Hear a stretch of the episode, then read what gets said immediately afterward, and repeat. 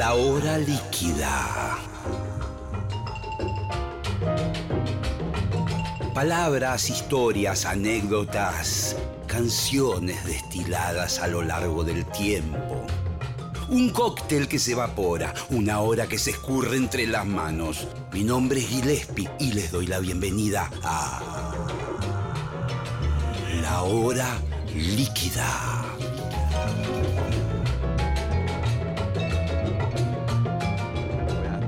Amigos, amigas de Nacional Rock. Estamos comenzando una nueva emisión de La Hora Líquida, muy especial por cierto, la emisión de hoy, porque voy a tener el gusto de hablar con un entrañable amigo, podría decir, de la vida, que es Osvaldo Príncipe. Ya está ahí, está conectado. Hola Osvaldo, ¿cómo estás?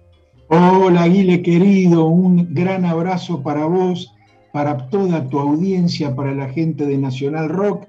Encantado de compartir este momento con una persona tan afable y tan amplia como vos, con un recuerdo imborrable en aquellos trazos momentáneos de los tiempos de Teis Sport y tan lindos en Radio Mitre, cuando Sí. disfrutábamos de aquellas tardes que para mí serán inolvidables. Sí, señor, sí, señor. Qué, qué buena. Hemos tenido cruces laborales, eh, encuentros de, de la vida, finalmente, de compartir, en el caso de, Radio Mitre, un añito o algo más, si mal no recuerdo, juntos. Y, y bueno, y siempre divirtiéndonos, que de eso se trata un poco, ¿no? Exacto, eh, crear divirtiéndose en base a la imaginación, el absurdo, que tanto efecto causa en la gente que más allá de la sonrisa a veces de un invento, de una burbuja, termina diciendo, che, ¿no será cierto lo que dijo Gillespie? Voy a, voy, a, voy a hacer un semblante de Osvaldo Príncipe esta noche. Tengo la, la fortuna de verlo eh, por la pantalla. Estamos haciendo esta entrevista en forma remota, cada uno desde su casa, vía Zoom. Y, veo detrás de él una pared blanca, muy despojada, casi podríamos decir eh, de características zen, ¿eh? Mm, con apenas un cuadro en blanco y negro, en tinta, un cuadro tampoco tan grande, un cuadro mediano. Eh, hay arte en esta imagen. ¿Te, te gusta, digamos, por ejemplo, disfrutar de, de lo que son los cuadros, los museos? ¿Tenés un costado así cuando has viajado, por ejemplo? Mira, es de rebote, pero le pongo oído a todo lo que significa crecimiento.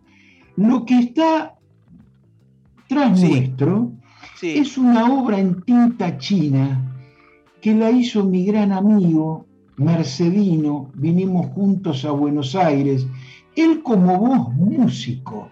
Ah. Ernesto Tito Cuaglia, que llegó a ser bajista de María Marta Serralima, que alguna vez me metió en aquel ensayo de Boxing Music Group y que siempre estuvo relacionado a otro músico productor que con el tiempo hizo una carrera excelente, lo veo siempre ligado a grandes figuras, y que seguramente vos conocerás, Guile, Daniel Vilá, Dani Vila. Sí, sí, claro, claro que sí. Bueno, productor de, de- de- infinidad de cantantes, más eh, también se ha metido con, con música de obras de teatro, eh, hace de todo, Daniel. Claro, y Ernesto, Tito Cuaglia, Tito Cuaglia, compañero de secundario de Mercedes, promoción 74, compartíamos todos los sueños. Él me ayudaba a veces a diagramar mi revistita con mimeógrafo de boxeo y yo lo acompañaba en nuestras soledades de Buenos Aires, él con sus este, conciertos, eh, con aquellas contrataciones temporarias con la música, hasta que finalmente se retiró. Pero todo lo que fue esas inolvidables salas de ensayo que para ellos eran fantásticos, y que yo no encontraba el arte realmente, pero conozco todo eso, lo que ha sido las salas de ensayo, los turnos de cinco horas, de poner la banda en marcha, etcétera, etcétera. Yo no sé si alguna vez te lo confesé. Y Tito se retiró con el tiempo, una vez en familia. Hoy es un gran eh, dibujante que comparte un poco el arte, él ha expuesto en distintas salas de convenciones, con todo que tiene que ver también con el eh, diagrama en la industria del mueble, es decir, ha, mezclado este, el arte original con el arte comercial. Y por tributo a Tito y a toda la ayuda, y sobre todo a compartir esos sueños, es que tengo esto aquí. Y tengo también eh, una pieza de colección que ahora voy a colocar. Sí. Cuando tenía el programa Nocau Arte, en mi ingreso a la TV pública en 2003, entrevisté a Leopoldo Presas, que fue discípulo de Lino Spilimbergo. Nosotros estudiábamos a Spilimbergo en la escuela secundaria.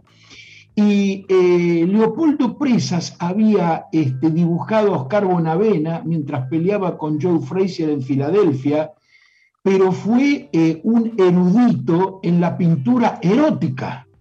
Y tengo ah, un original de Leopoldo Presas que hay que mirarlo hay que estar 20 minutos hasta que encontramos la fórmula y la forma y los dibujos y te diría en doble sentido casi, eh, no, voy a cambiar el doble sentido, el objetivo de esa pintura erótica que cuando la encontraste erotiza y que próximamente la voy a sacar de su carpeta original, por respeto la guardo ahí y va a ir en la pared central de, de la residencia diré, el que quiere verla que la mire y el que no que cierre la puerta. Pero, pero escúchame, pero podés ponerla tranquilamente en el dormitorio y no, y no, vas a tener tantos escándalos de familiares y de gente, de, plomeros que entran a tu casa a hacer un laburo y se encuentran prácticamente con una pintura en el límite de lo pornográfico.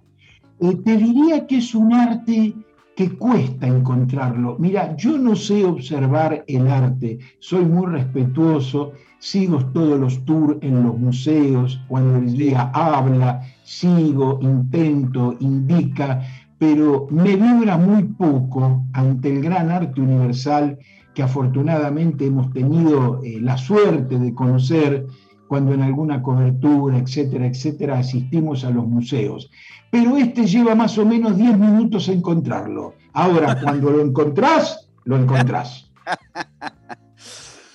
Recién, eh, mira, el, formato de este programa, creo que no es necesario que te lo aclares. Ya te habrás dado cuenta que es una conversación que puede derivar en cualquier cosa. No hay un esquema, yo no tengo un cuestionario, voy eh, viendo lo que surge con mi entrevistado, es más una cuestión de, que nos conozcamos y que nos conozcan también al aire de alguna manera. Eh, vos recién mencionabas, y yo te pregunté lo de los museos, pero bueno, por la característica de tu actividad profesional, como relator, como periodista, como crítico de, de boxeo particularmente, has viajado muchísimo, Osvaldo. Tuve mucha suerte. Eh, me sacrifiqué mucho y la suerte, digo me sacrifiqué porque afortunadamente, Guile, en diciembre cumplo 65 años y el primero de febrero 50 con la noticia de boxeo. Yo no me animo a decir que soy periodista porque yo no soy periodista, yo soy crítico de boxeo. Porque tampoco soy periodista, soy bachiller y ahí bajé la cortina. Entonces hice eh, una propia, una tecnicatura propia de lo que es la crítica de un deporte. Y le di 50 años, tuve mucho esfuerzo, pero también mucha suerte. Te habrá pasado a vos también en tu carrera, te habrás conocido músicos tan o más talentosos que vos, yo conocí periodistas mucho más talentosos que yo, pero no tuvieron por ahí ese toque de fortuna que la vida nos dio a nosotros. Sí, señor. Entonces, entonces este, eh, cada vez que en las coberturas, etcétera, etcétera, a nivel internacional, eh, tuve oportunidad de estar en los lugares, eh, traté de aprovechar los lugares a full. Y mi relación con el arte, te digo, he visto, vi la Gioconda, me movió poco, me movió poco, vi la maja de Goya y me movió poco. El David de Miguel Ángel me movió un poquito la aguja. Pero escúchame, eh, es una cosa monumental. Estuviste ahí abajo viéndolo de abajo. Lo vi de abajo en Firenze, frente a frente. Un poquito me movió. Me movió más que la Gioconda y que la Maja de Goya, que yo las quería ver. Había estudiado mucho en dibujo y pintura con la señora de Reboredo en Mercedes, la Maja de Goya, la Maja de Goya. Y apareció en el Louvre de París y bueno, fuimos a ver la Maja de Goya. Pero no me movió, este, y en los museos italianos un poquito me movió más eh, conocer la historia de Miguel Ángel, cómo pintaba, cómo lo oprimían para pintar, eh, cómo las gotas de pintura eh, lo hicieron un joven ciego muy pronto, antes de lo esperado, etcétera, etcétera. Entonces me conmovía más la historia que la obra. ¿Sabéis qué me conmueve como arte? Cuando voy al hall de la fama del boxeo y veo el cofre donde están los guantes de Joe Louis con la pelea de Max Melling, o veo la bata de Muhammad Ali ante Sonny Liston y ustedes dirán, ¿este animal solo se sensibiliza por el boxeo? No, me sensibilizo por muchas cosas, pero el arte del boxeo me puede más que los otros artes. Eh, soy sincero con la respuesta, quizás poco comercial, pero para mí el arte envuelve a todo aquello que a uno lo seduce, que lo vuelve fantástico. Me envuelve el arte de una gran cadera en una mujer, en una gran cabellera, en una gran belleza. Eso para mí también es un arte que quizás no está en los museos y a veces por no estar allí no tiene la calificación que amerita. Qué bien, qué respuesta, qué eh, semblante completo prácticamente de... es que no te puedo contestar cual, no te puedo contestar cualquier cosa, Aguile, ¿eh? no te puedo contestar cualquier cosa. Sos este, un entrevistador y creo que debes tener una audiencia intelectualmente cinco estrellas como para que yo me vaya eh, con pavadas por el costado. Igual vos recién me mencionabas, vos sos bachiller, eh, y me retiré ahí, me retiré ahí. Pero, pero vos tenés un lenguaje y, un, y unos recursos de, palabras, de adjetivos. Vos tenés una forma de hablar muy florida. Eh, es un arte. Y yo a veces pienso si eso ha venido naturalmente en tu ADN o has leído has tenido eh, curiosidad, voracidad por la lectura, porque eh, ahí hay un vocabulario, uy, no me digas que se cortó. Ahí estamos de vuelta, ahí estamos de vuelta. Voy a tratar de sintetizar, porque era una, pregunta que duraba como siete minutos. La voy a, la voy a eh, ¿de, dónde, ¿De dónde sacaste ese vocabulario tan eh, variopinto, florido. Pues tienes una cantidad de recursos y de palabras que solamente un gran lector puede tener. pero hay una paradoja, Guile, mira, yo lamento en el alma no haber leído todos los libros que tengo en mi biblioteca, y sobre todo los del boxeo, que son el 80% de la parte de la biblioteca pero fíjate que muchos de ellos están escritos por novelistas universales que son intocables. Mira, bueno, pensaba Norman Mailer, por ejemplo. Mira, justo. Esto es un regalo tuyo que está encuadernado, es el número 82 y esto es arte. Eh, Norman Mailer narra aquella caída del 15 round de Muhammad Ali ante Joe Frazier eh, como nadie podría hacerlo en, el mundo.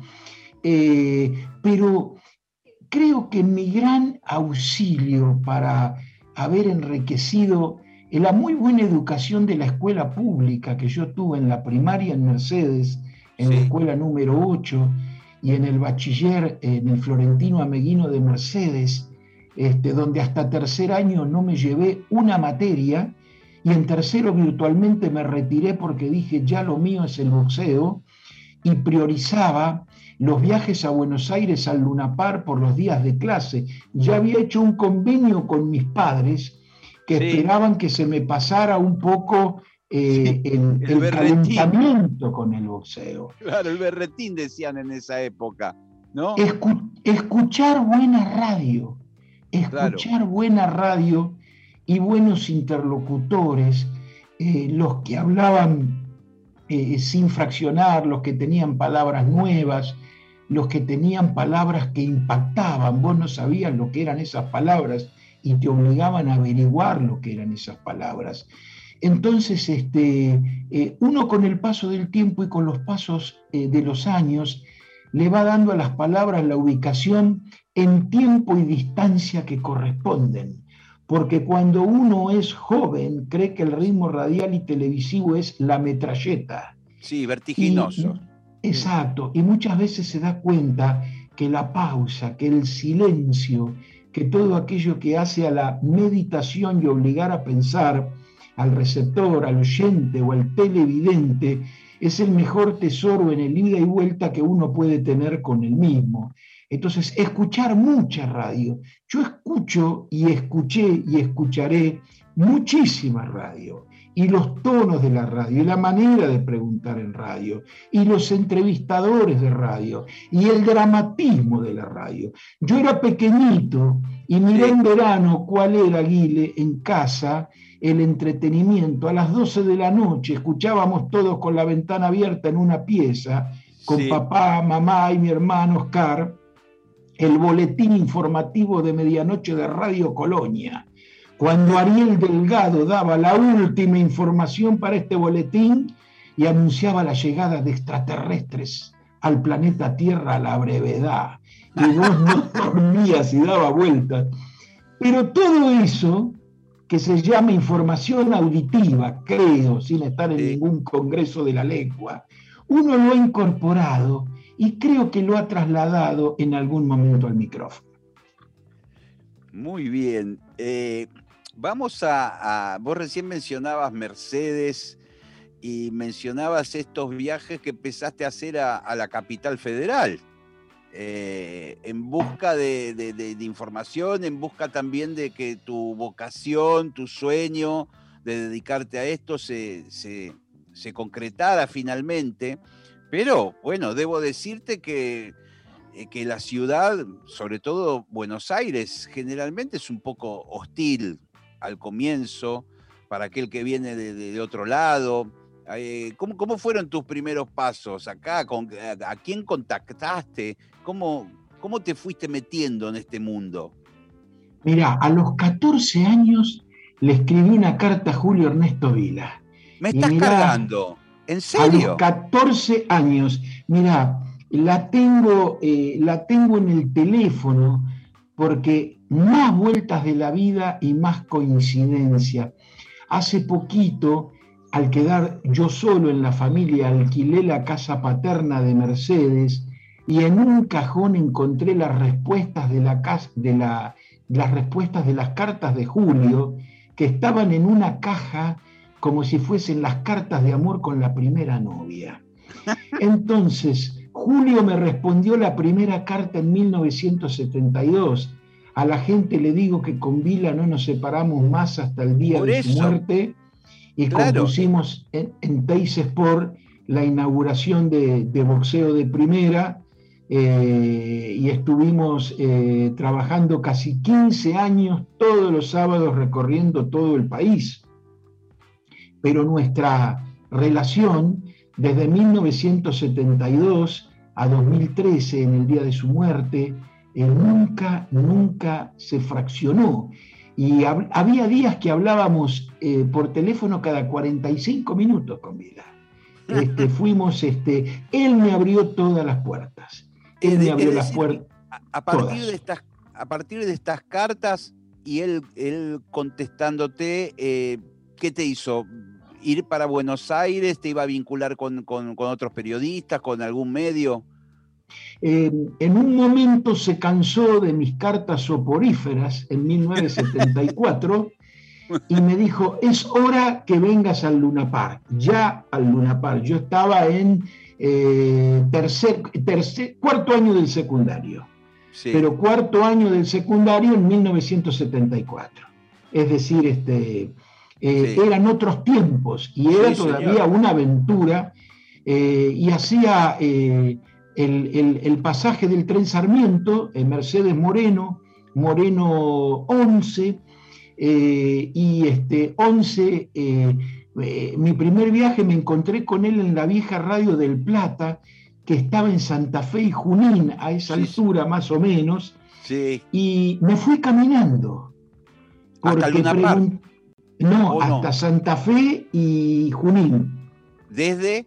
11 desde la estación 11.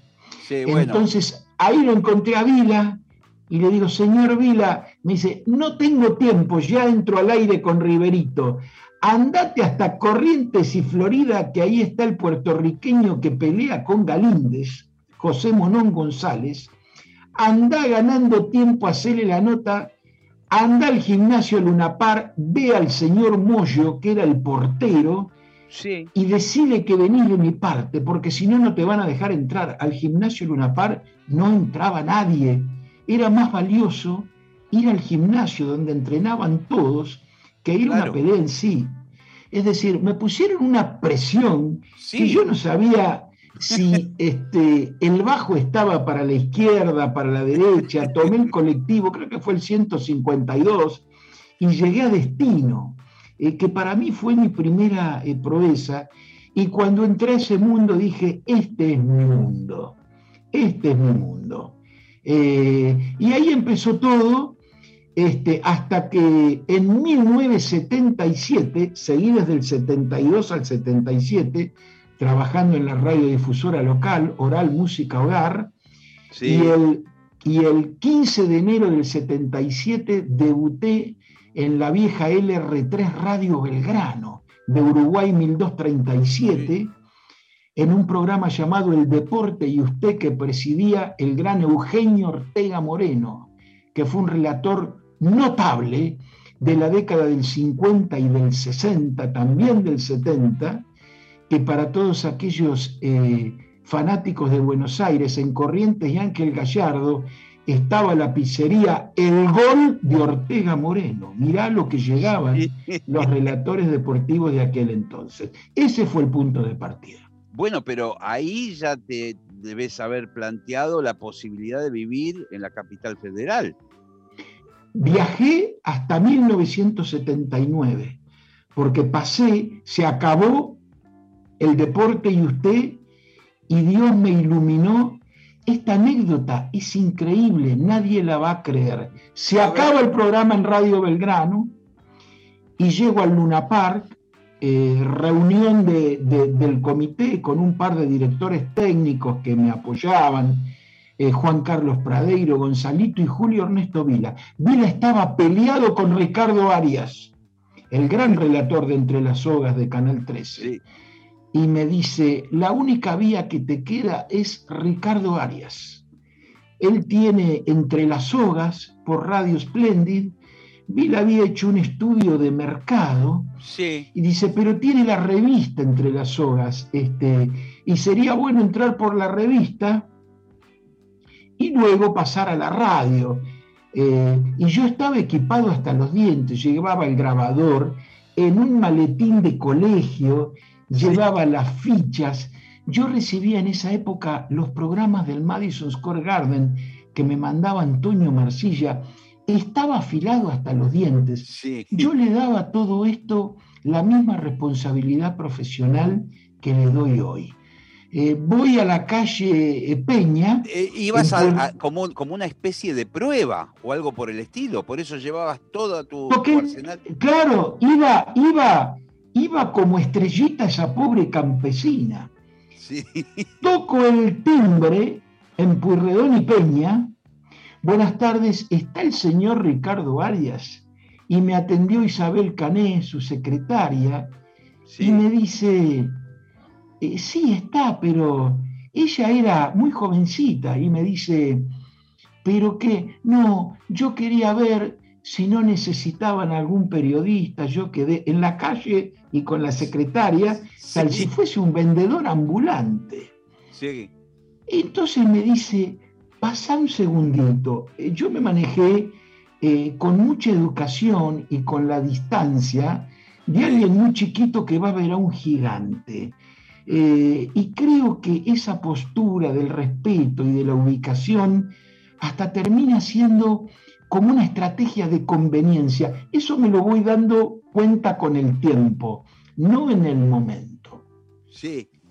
Veo un, este, una reunión, un meeting de gente, por ahí distingo la figura del gran Ricardo Arias, que era la cara del canal 13 cubano, aquel canal fino que transmitía todo, que transmitía el Racing del equipo de José, las peleas de Loche, las de Monzón.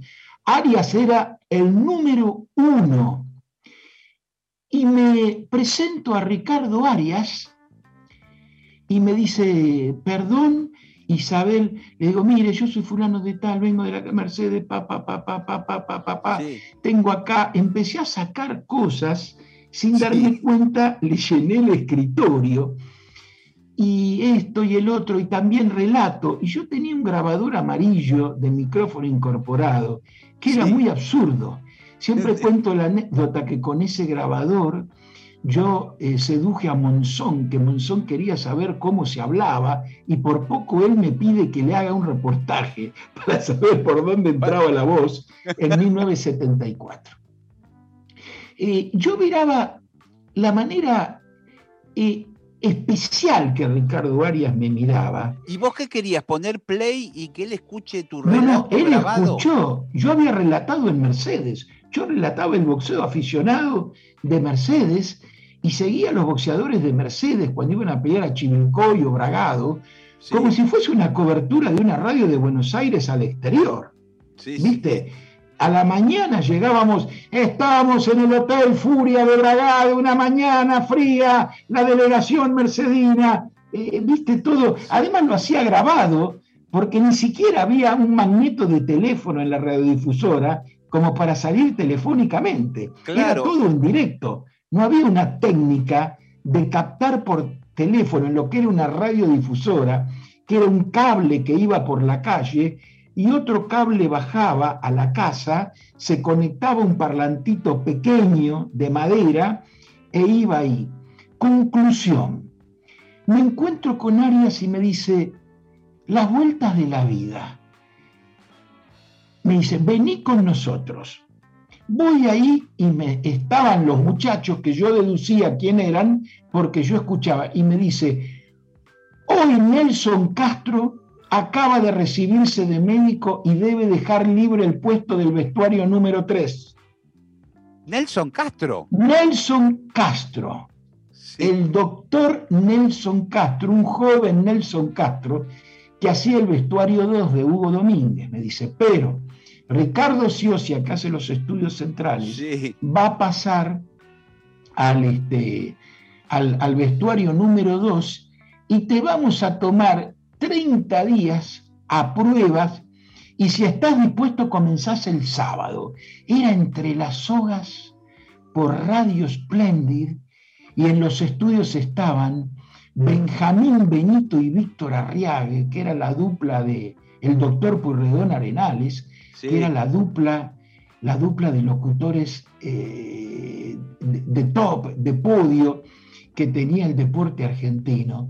Y yo no lo podía creer, pero ese día me di cuenta que Dice Mundo no me bajaba más y cumplí todo al pie de la letra hasta, hasta estar hablando con vos, Guile, ahora. Eh, pero escúchame. Esa fue la historia. esa fue la historia.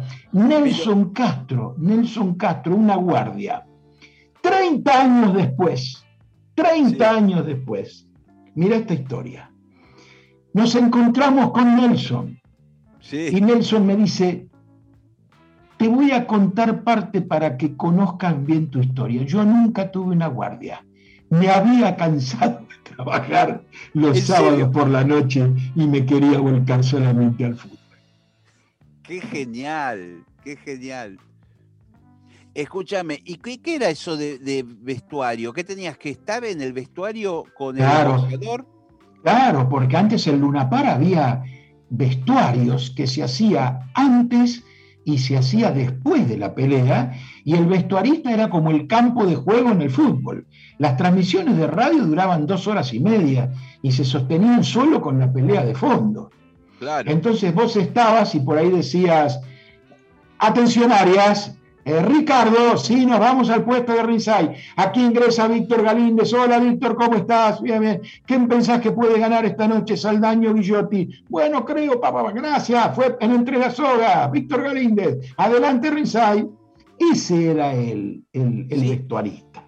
¿Y, el, vestuarista, vos que estabas en la puerta del vestuario o eh, esperando que salga el boxeador, el protagonista de la noche, o algo así?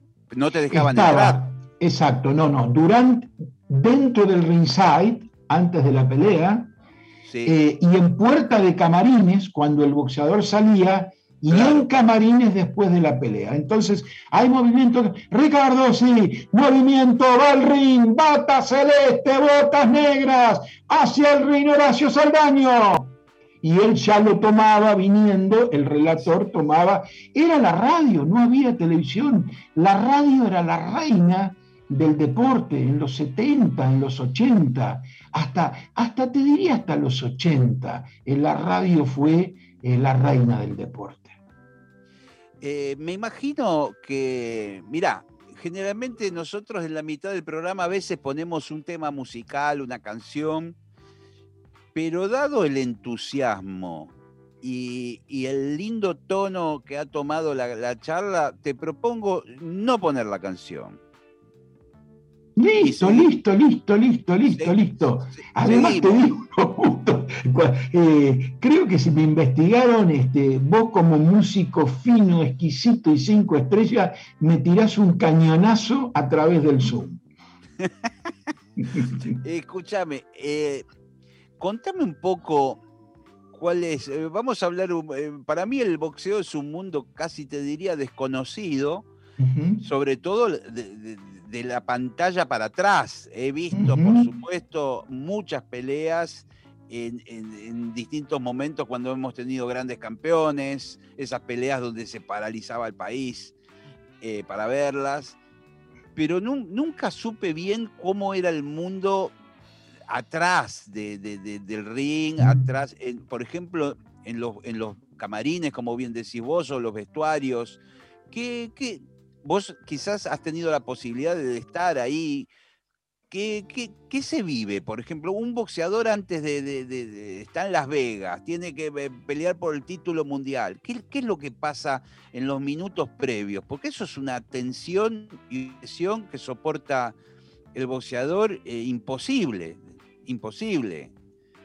y siempre, mira, el boxeo, eh, primero te hago una limita, una definición eh, filosófica y respondo a tu pregunta, pero va a ayudar un poquito a entenderlo mejor. Es un mundo duro, es un mundo rudo, es un mundo de códigos, es una gran oportunidad de inserción social y es una bomba de tiempo, porque si las cosas salen bien bárbaras, pero si se van por la fuerza de la caída de las cataratas, provocan un desastre. Eso es el boxeo. El boxeo es un mundo de código donde el más fuerte ayuda al más débil, el que más sabe ayuda al ignorante. Eh, esa es un poquitito la, la fórmula del boxeo cuando se entra al gimnasio. Y el que no lo hace está mal visto. que un fuerte le pegue a un débil y alguien que sabe castiga a quien no sabe, eh, ya es una cruz de mal tipo. Es un mundo sin término medio. Es un mundo muy noble, eh, que a veces este, se nutre eh, de personajes de todo tipo, de personajes este, difíciles de doblar por el destino, de personajes dóciles que nunca tuvieron la oportunidad, pero sobre todo de buenos y malos soñadores. Este es el mundo del sueño, el mundo de la ilusión, donde para hacerlo no se te pide nada más que tu fuerza interior, tu fuerza de la cabeza, tu confianza en sí mismo, la valía de tu corazón y de tus puños todos están en igualdad de condiciones para hacerlos. Después el destino decide quién llega y quién trabaja en las distintas esferas de trabajo que ofrece el boxeo. Claro, porque hay llegar técnica. Hay Exacto. ¿verdad? Hay gente que es muy eh, espectacular desde el punto de vista técnico, quizás, ¿no? En cuanto a sus eh, estrategias para defenderse o para atacar. Eh, cómo mueven los pies, ¿verdad? Y, y habrá otros que, son más corazón y, agallas, eh, ¿no? Hay artistas que se meten en esto para ser campeones del mundo y hay obreros sobrevivientes que toman esto como única alternativa laboral para llevar el mango a la casa sabiendo que no van a llegar siquiera a ingresar a un ranking nacional, internacional o lo que sea. Esa es la variante del boxeo, que el boxeo no solo es un deporte, sino es una actividad que a veces se juzga mucho más por el espectáculo que por el deporte, pero hay que verla como un trabajo. El que no ve el boxeo como un deporte, un trabajo y un espectáculo al mismo tiempo, lo está viendo mal. No se puede romper en ningún eslabón de la cadena. Y en el seguimiento al boxeador, ahora yendo al sueño grande, llegamos a Las Vegas, el seguimiento al boxeador, hay dos peleas. Eh, el primero está dado en el pesaje, en la llegada del boxeador al límite de la categoría. Siempre el miércoles es el día más difícil, donde te dicen, creo, que José, creo que Josecito no da el peso cree Josecito no da el peso, no va a poder comer hasta el día de la pelea, porque el boxeador siempre aprovecha la lucha con la balanza al máximo. Siempre o mayormente se llega al peso. Y cómo el boxeador llega al peso, hidratado, comido, alimentado, mentalizado, con, con la tranquilidad de la cabeza, eso influye mucho después de la balanza en la proyección a ganar que pueda tener un boxeador después de un buen pesaje eh, a la hora que suena la campana. Eh, toda esa incertidumbre forma parte de la cobertura. El periodista eh, tiene un alcance hasta cierto punto, no forma parte de la delegación.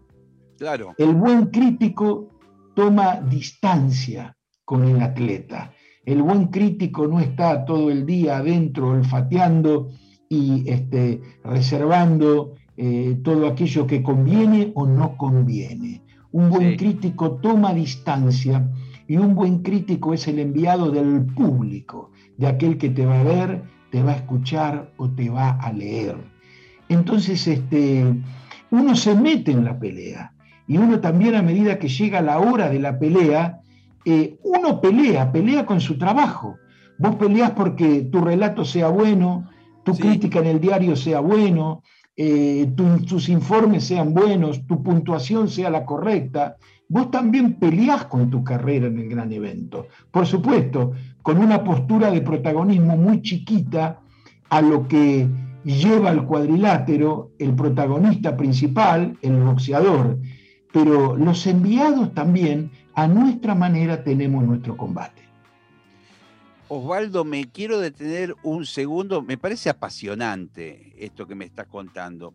Eh, vos me, recién decías que eh, el pesaje es como una primer pelea antes de la pelea final definitiva. Eh, y, me contabas que, que los, eh, los, boxeadores eh, tratan de conseguir el peso, a veces, interpreto yo, o haciendo dieta o comiendo. es, me gustaría que ampliaras un poco eso. O, te hago la pregunta concreta, si querés. El, el, asunto del boxeador es tratar de pesar más en ese momento o tratar de pesar menos de, de lo que viene pesando. ¿Me explico? O sea, ¿tiene que engordar en los últimos días o tiene que adelgazar? No, es de mayor a menor. El, boxeador en, en lo que menos vive es en el peso de su categoría. Por ejemplo, vamos a poner un peso que sea 66 eh, kilos 678, el histórico peso welter, al que la opinión pública como a Nelson llama Walter, sí. el peso welter. El peso welter, 66 678. Eh, boxeadores de esa categoría, eh, como el chino Maidana, se iban a veces 13, 14 kilos arriba, Carlos Valdomir, se iban casi 20 kilos arriba. Ah. Eh, Brian Castaño, para poner un nombre hoy, son boxeadores que en su vida normal viven 15 kilos arriba del, del, peso. 15 kilos arriba del peso. Cuanto vos más peso tenés en tu cuerpo, cuando tu categoría es más alta, es más fácil bajarlo porque hay más grasa para eliminar. Es decir, un medio pesado como Galíndez, que era el rey de las gaseosas y pesaba 79, 378, tenía eh, más grasa en sus eh, más de 79 kilos que alguien como Valdomir que pesaba 66, 600 o la Hiena Barrios que con 58 kilos 900 a veces se iba 15 kilos arriba de la categoría. El boxeador vive un promedio de 8 kilos arriba de su peso, el que se cuida. Pero está aquel que entra en la gula porque se muere de hambre y se toma un gran desquite y después empieza a bajar y llega dramáticamente, dramáticamente, casi sin tomar agua por un día, y eso es terrible porque los accidentes, uno de los grandes problemas es la deshidratación. La deshidratación es tan o más dura en el boxeador que el mismo golpe en la cabeza. La deshidratación es un mal que se ha constituido en gran parte de las tragedias que sucedieron en el ring. Entonces eso hay que cuidarlo y vos te das cuenta en el pesaje, primero por el color del boxeador. Boxeador blanco es boxeador reventado, boxeador fundido, boxeador de piel metida que te marca el hueso, que te marca el pómulo, es un boxeador que no está hidratado. Y hoy, hoy las reglas le ponen un límite de rehidratación.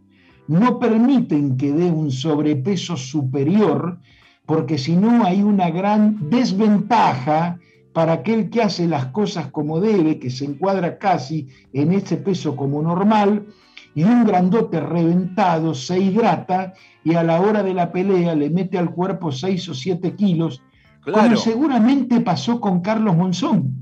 Monzón en su época, que estos experimentos no estaban, tenía un físico de gigante para 72 kilos 500. Y una vez hidratado, a la noche de la pelea, ese cuerpo recuperaba fácilmente 4 o 5 kilos. En esa época nunca se los pesaba, hoy sí. Y esto era una ventaja deportiva, llegado el caso, porque era eh, el tipo era más corpulento cuando llegaba el momento de la pelea, tenía más, más peso. Eh, ¿Es esto lo que sucedía, digamos? Exacto, exacto, exacto. Ah, porque yo te, yo te, iba a decir, eh, desde mi inocencia en este tema, digo, bueno, si, si, si engordan 10 kilos o 15 kilos, ¿por qué no van a la categoría siguiente? Claro, no, no, engordan, engordan, Guile, esos 15 kilos, digamos, en el periodo vacacional, cuando están fuera del gimnasio. Pero hay que bajar y 15 kilos en dos meses, eh, dos meses y medio, que es lo que llega a la preparación, y hay que ver cómo se bajan. Algunos los bajan a dieta, otros con el famoso baño sauna, que si te pasás de perilla unos minutos eh, te fusila porque te deja vacío y después lo, lo hidratás y no conseguís la suficiente hidratación para el cuerpo. Ese es un tema que hoy más que el preparador físico ya maneja el médico de cada equipo, conociendo la reacción física del boxeador. Es un tema que a veces el crítico, el analista, lo teoriza mucho, pero acá vale la pena la opinión del protagonista y el médico o el preparador físico que está al lado del boxeador, porque ellos saben cómo reacciona el cuerpo del atleta. Bueno, te, cuento que quedan algunos minutos de programa. Me gustaría eh, que me, me hagas una especie de mapa, si se puede, de los grandes artistas, porque vamos a llamarlos así, que tuvo el boxeo eh, a tu entender, si querés, podemos arrancar de forma cronológica desde aquellos más antiguos hasta los más actuales. Y que me digas en dos líneas por qué cada uno, ¿no? Y bueno, si nos vamos al siglo XIX, hay que entrar en, en, en, en 1890, 1880 con John L. Sullivan.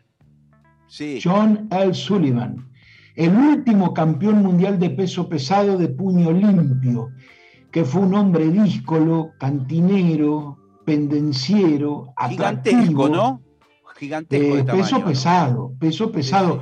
Eran los pesos pesados chicos porque el hombre era más chico en los siglos pasados que al hombre actual.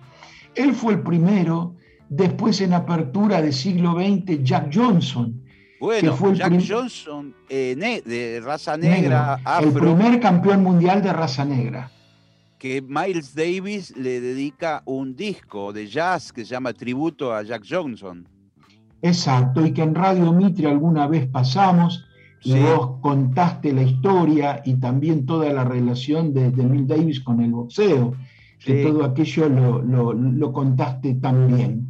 Jack Johnson hay una particularidad él fue eh, condenado a prisión, un montón de cargos, porque en ese momento en varios estados de los Estados Unidos estaba prohibida la relación de un negro con las mujeres blancas. Y Jack Johnson tenía un talón de Aquiles que eran las mujeres blancas. Entonces sabían, a veces le ponían adrede mujeres blancas en el ferrocarril y cuando se cruzaba de estado a estado, eh, se lo detenía. Eh, voy a sintetizar con esto. Eh, hace mucho tiempo, este, hay que laguna se me hizo, ayúdame con el político blanco que le peleó la candidatura de presidencia a Obama, este, paso a paso y que perdió las mismas, que había sido un héroe de Vietnam. Este, me mataste, me mataste. Bueno, él le pide, él le pide a Barack Obama la limpieza del prontuario, el gran perdón, el gran perdón de Jack Johnson, un hombre de la misma piel del presidente Obama. Y Obama dice que había temas más importantes en la investigación del Estado americano que un perdón popular para Jack Johnson. Cuando Obama vino a Buenos Aires, yo escribí eso en la columna del diario La Nación, como para meter alguna presión, porque creo, fíjate vos cómo participa una de las cosas, yo creo que todo lo que se habrá escrito de Obama en su llegada a Buenos Aires, algún equipo de censura él lo habrá leído.